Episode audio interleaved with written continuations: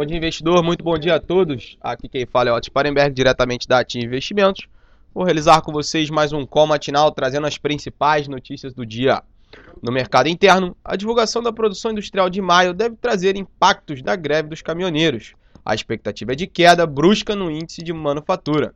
Destaque também para a aprovação da Câmara ontem à noite do projeto de lei que possibilita a privatização das distribuidoras da Eletrobras.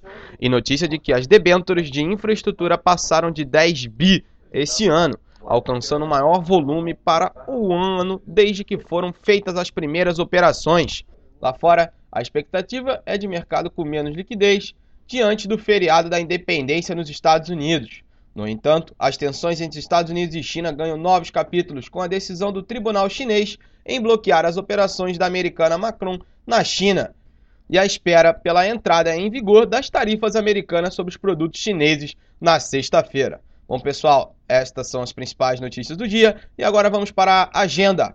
Hoje, às 9 horas, o IBGE divulga a produção industrial de maio. Às 10 horas, é divulgado o índice de gerentes de compras, o PMI, do setor de serviços do Brasil de junho. Às 10 horas, tem a reunião do Conselho Administrativo da Defesa Econômica, o CAD. Às 11h30, o Banco Central faz leilão de até 14 mil contratos de swap cambial. Às 12h30, o Banco Central divulga o fluxo cambial até 29 de junho. Bom, pessoal, esta é a agenda do dia. Convido a todos a acessarem o nosso site www.ativeinvestimentos.com.br e também a nossa sala ao vivo no YouTube, trazendo as melhores oportunidades de day trade e swing trade do mercado. Você não pode perder. Um bom dia a todos e bons negócios.